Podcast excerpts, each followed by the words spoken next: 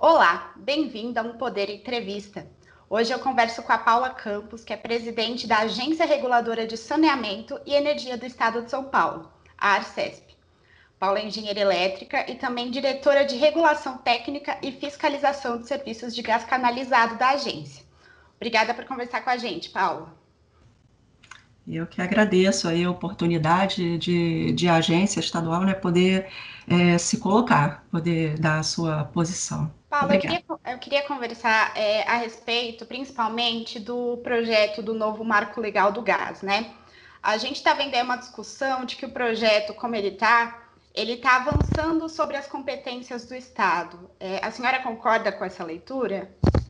Eu concordo, e até, se me permite, é, eu nem gosto desse novo marco legal, né, de como falam, eu sempre me policio e policio as pessoas, porque o, o marco está dado que é pela Constituição Federal de 88, né? Então a gente chama mesmo do, do PL do gás. E sim, o que está em discussão hoje, basicamente, desse PL que nos incomoda, é a competência estadual, né?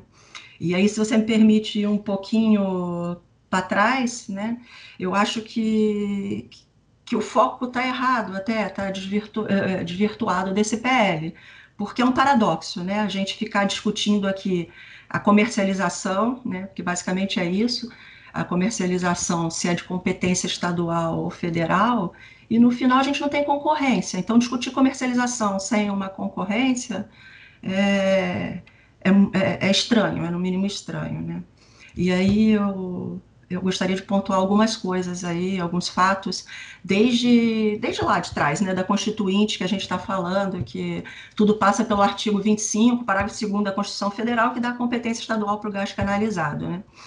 Então, é, o, o, mercado livre né, do gás, a gente fala muito, ah, o PL vai finalmente trazer a abertura do mercado, né?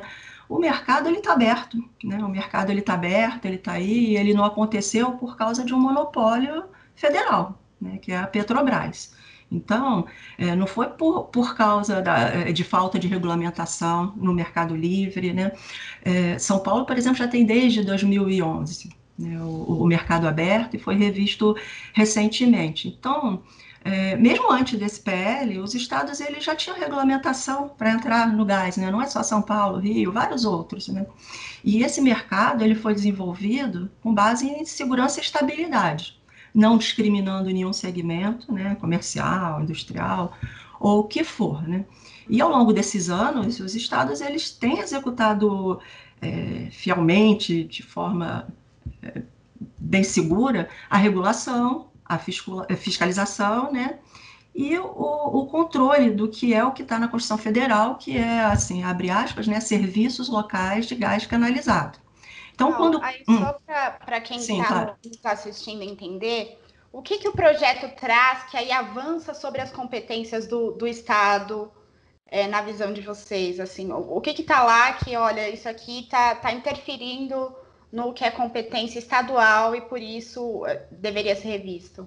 Sim, basicamente duas, é, duas coisas, né? Uma, a gente vai passar aí, provavelmente, né, pela, pela discussão, mas é o, o não respeito né, a esse parágrafo segundo da, da Constituição, que que os serviços, em nenhum momento o constituinte ele falou que os serviços de, de gás, locais de gás canalizado, eles não continham a comercialização. Né? Ele engloba tudo, a distribuição, comercialização e a entrega efetiva do gás aos usuários finais, como a gente chama. Né?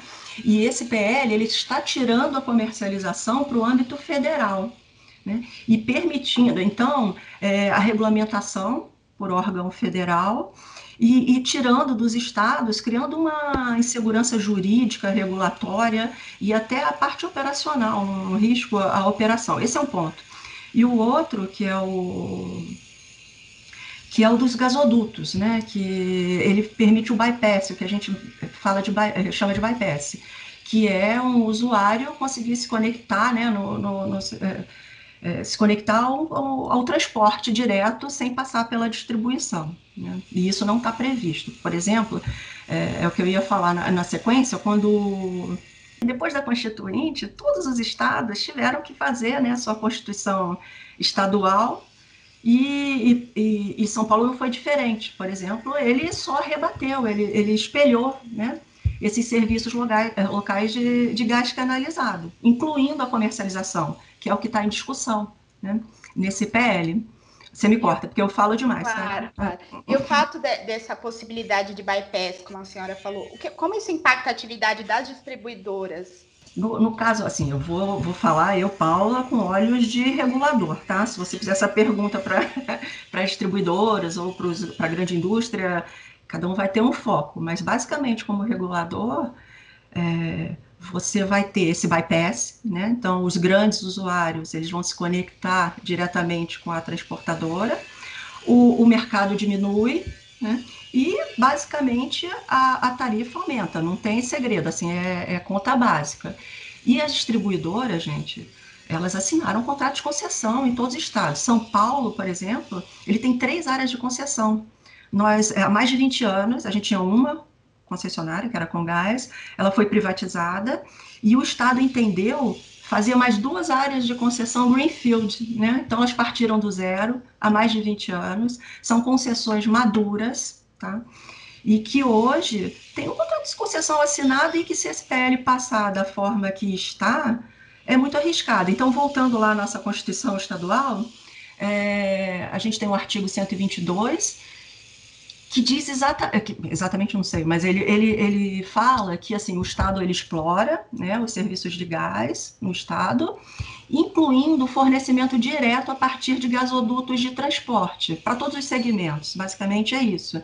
Então é, esse PL ele permite que, que esses ramais sejam acessados direto, né, pela, é, pela, pelos usuários, então a gente brinca, eu coordeno a Câmara Técnica de Petróleo e Gás da BAR, né, que é a associação de todas as agências, e a gente diz que esse PL está transformando os transportadores em distribuidoras federais, né, e aí vem o, o, o risco aí operacional, né, se isso passa para nível federal, né, e, e vai para a NP, por exemplo, quem faz a manutenção? Quem fiscaliza?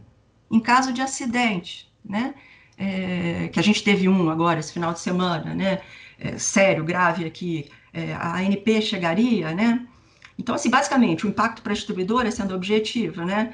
É, é essa incerteza jurídica, regulatória, e a conta ficar, né, para quem fica, e, e não ter mais como universalizar, como expandir, porque vai ficar tão caro que os usuários vão em busca de outro energético, tipo a gente, né? A gente vai para o botijão de novo, né? Em casa. É, é, isso é uma coisa que eu queria até avançar com a senhora. Como fica a relação das agências estaduais com a ANP se o projeto passar do jeito que está? No sentido de se, se, uma invade a, o espaço da outra, ou, ou, como fica essa questão de troca de conhecimento, enfim, do que é competência de quem? Então, vamos lá. É, quando veio esse novo mercado do gás, agora com, com o novo governo, né? Eu praticamente morei um ano em Brasília ou mais, né, indo direto, participando, querendo que as agências estaduais, né, como coordeno a Câmara Técnica, é, fui convidada e a gente tinha uma, um mantra, né, eu tinha, primeiro slide era uma cabala linda, né, e falava mantra, mantra, que era esse esse artigo da Constituição, né? Então, assim, primeiro, só marcar, nós temos, entendemos uma inconstitucionalidade nesse, nesse PL, Hoje, a, a discussão ela já está até no, no Supremo, né, que é o guardião né, da Constituição. Nós temos uma, uma ação civil originária, né, que foi uma reclamação do Estado de São Paulo, e hoje o, o Supremo ele está julgando, ele está ongoing ainda o processo, né, em razão do conflito federativo entre a Arcesp e a ANP já. Então, já existe isso, já existe manifestação né, de dois é, ministros, que é o ministro Lewandowski e a ministra Carmen, Carmen Lúcia, no sentido que o, o monopólio da União ele termina onde começa o monopólio dos estados. Então, essa é a parte jurídica, tá? Essa discussão, mesmo que o PL passe exatamente como ele nasceu na Câmara, essa discussão já existe no Supremo, né? Então, não, não tem como a gente fugir. E a outra que você fala, da, da, da relação né, entre as agências né, e, e, e, a ANP, a pergunta que a gente faz é, eu acho que o saneamento passou um pouco por isso recentemente, né? A ANP teria braços? A gente teria que fazer convênios, como há hoje, né, em saneamento, o próprio setor elétrico, né, O que, que a gente faz com os contratos de concessão existentes? Né? E o know-how da gente, por exemplo, a agência, a Arcesp, nós já, já, já fizemos três concursos públicos, né? nós temos especialistas, analistas, é uma equipe que já vem ao longo do, dos últimos 20 anos se aprofundando, trabalhando, extremamente técnica. O que, que a gente faz com o know-how né, desses nossos funcionários, né, nossos colaboradores? E o arcabouço regulatório de São Paulo, é, de cada estado, né? não só de São Paulo, mas São Paulo acabou de rever tudo. Então, a gente tinha N deliberações, a gente zerou o, a necessidade mínima para migração, por exemplo, Mercado Livre. Nós já temos mais de 20, se eu não estou enganado, mais de 20 comercializadoras autorizadas a comercializar no estado de São Paulo o gás, né? E, e essa é, é, a nossa pergunta. Não sei como vai ser a relação, né? Não, não, é, é muito difícil. Não é, sei mesmo. É, uma, uma pergunta também que eu ia fazer agora, a senhora estou, é como seria o impacto especificamente para o estado de São Paulo, né? A senhora está trazendo uma discussão aí que pode afetar todos os estados, mas es especificamente para vocês. Qual seria o impacto da aprovação da lei do jeito que está? Eu acho que o impacto é o mesmo para todos. Eu posso responder como São Paulo, né? Eu já, já até comecei a responder mas eu acho que o impacto é o mesmo para todo mundo. É essa insegurança jurídica. O que eu faço com os meus contratos de concessão, com, a, com, a, com as concessionárias, né? E a parte operacional mesmo. Ó, vou te dar um exemplo, né? Que eu comecei a falar. Nós tivemos sábado à noite, 13 de fevereiro, né? Porque isso vai ficar gravado, né? Ninguém vai saber depois quando foi. É, um acidente com uma cerâmica em Limeira, tá? Ela era é, conectada a a concessionária ela migrou para tanques de GLP, né? E houve uma explosão, assim, graças a Deus não houve feridos, que a primeira explosão funcionou, né, o esquema de saída lá da fábrica, mas poderia ter sido uma tragédia. E, e assim, o, o gás é mais seguro, canalizado, né? Ele não tem esses, é, esses reservatórios, ele não, não, não fica ali parado.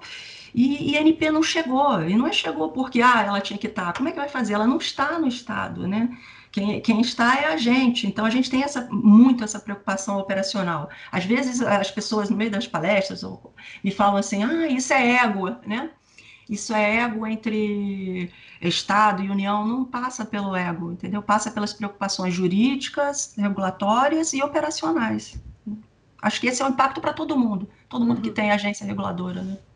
Eu queria falar um pouquinho também da, da malha de gasodutos né, do país. A gente tem uma malha aí que é menor, por exemplo, que a Argentina, que outros países aí é, próximos. E aí os defensores do projeto falam que com o projeto de lei vai haver um incentivo para que a iniciativa privada construa mais gasodutos e ajude no escoamento do gás natural.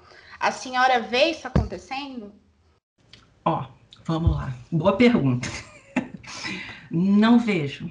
Por quê? Vamos lá, vamos pontuar também algumas coisinhas antes, né?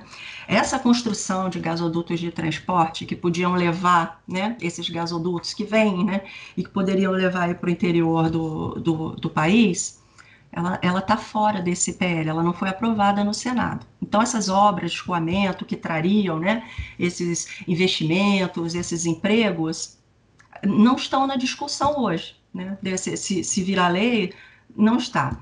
As térmicas, né, aí também é bom até pontuar, né, é, térmicas a gás, ela, elas já podem ser realizadas, elas não precisam desse projeto de lei, né, e ampliação dos gasodutos também, porque a gente teve chamada pública aí da TBG e, e da NTS e, e não, não, não precisa.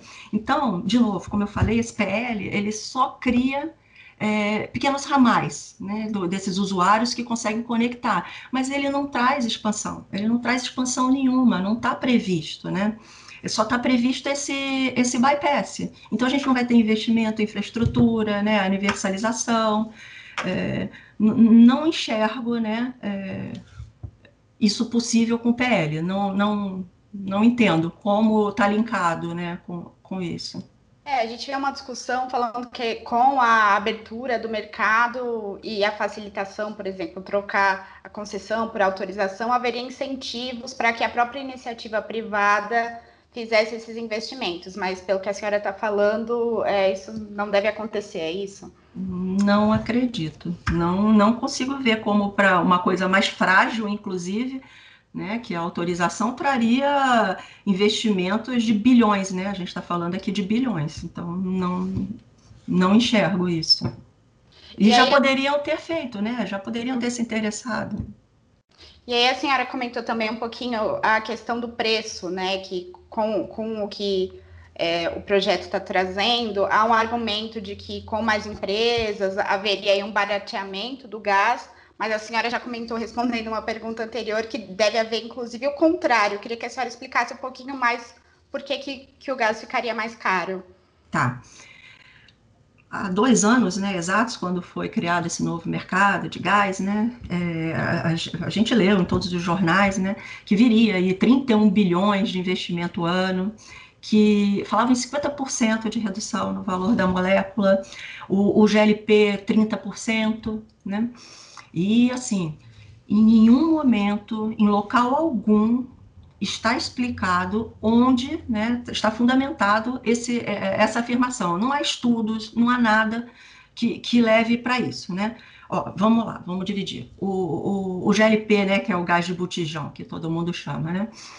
Desde 2002, as importações foram liberadas. Então, assim, os preços, eles, eles estão definidos hoje pelo mercado internacional e variam em função do dólar. Então, acho que faz duas semanas a gente teve aumento aí do botijão, né, em casa, né? E então, assim, o que o PL, ou, ou mesmo não o PL, né? O que, que traria uma queda imediata ou mesmo a médio prazo é, é, desse botijão? Não enxergo. A molécula, né? Que é o que a gente regula, a gente não regula, né? A gente é mas o que é o que a gente trabalha aqui no, na, na agência. A, o preço da molécula, né? Ele vem de preços internacionais, ele varia em função de cesta de óleo, né, do Brent, do dólar. Então, como esse preço cairia, né? Como a Petrobras mudaria, por exemplo, né? Outro ponto, né? Que ah, tá, a gente tem o pré-sal aí, vai, se o preço vai cair. A gente não tem nenhuma perspectiva de, de acabar com a rejeição do gás antes de 2026, né? Todo o gás ele está sendo rejeitado para beneficiar a produção de petróleo. O gás lá é o patinho feio sempre. Então, economicamente, ninguém vai parar uma rejeição, né, que já está acertada, para isso. E fora que falta o escoamento, né? E escoamento também é investimento e não começou, a gente não vê nenhum movimento. Então, fornecedores, aí vamos falar assim, ah, então vão entrar mais fornecedores. Os fornecedores já estão aí. Antes eles não entravam por quê? Ah, porque a Petrobras tinha um preço subsidiado, né? É, não tem mais hoje, como eu falei, agora a gente aí tem é, referência internacional. Então, aí noção básica de economia, que eu não sou engenheira, né, mas, é, você tem um fornecedor só, vai entrar um outro fornecedor você vai dar para entrar no mercado dele um desconto de 50%, de 30%, de 10%, ou você vai dar um descontinho de 0,1%, porque aí você provoca o mercado, e eu que estou lá do outro lado, e eu já fui indústria, eu, Paula, eu, eu falo, eu vou bancar, eu quero sair desse cara aqui, nem que seja por um pouquinho, eu vou, né? Então é isso que a gente tem hoje, os fornecedores estão aí, mas o preço não cai. Então, assim, é, a gente não consegue enxergar como esse preço vai cair imediatamente dessa forma. Pode cair para um ou dois ou, ou, ou, três indústrias que vão ter acesso a esse pingado aí e vão conseguir fugir o que é da margem de distribuição, né? Tirando isso, não enxergo. Paula, e só para a gente terminar, eu queria saber se tem algum aspecto do projeto que vocês avaliam como positivo, que, que vá ter um impacto é, relevante para para o mercado de gás. É, a gente focou muito na, na parte ruim, mas sim, sim, ele traz toda a parte aí de transporte, toda uma parte aí de, de, de fomento, né? É que o nosso foco, ele realmente está aí no respeito, né, a, a nossa Constituição, mas assim, que fique bem claro que nós somos totalmente, nós eu falo pelas agências reguladoras, São Paulo, né, não só São Paulo, mas pelas estaduais. Todo mundo quer abrir esse mercado, todo mundo quer universalizar, todo mundo quer fomentar, quer melhorar a base regulatória. Nós não somos contra o, o PL, nós só somos contra esses principalmente esses dois pontos, entendeu? E estamos totalmente à, à disposição aí do, do, próprio governo federal, né? Tantas discussões que a gente fez para ajudar esse mercado a abrir aí com regulamentação, com, com seriedade, com a parte operacional, tá? Não somos contra nada disso não. É só, só esses dois pontos específicos. Né? Tá certo. Obrigada, Paula, pela entrevista.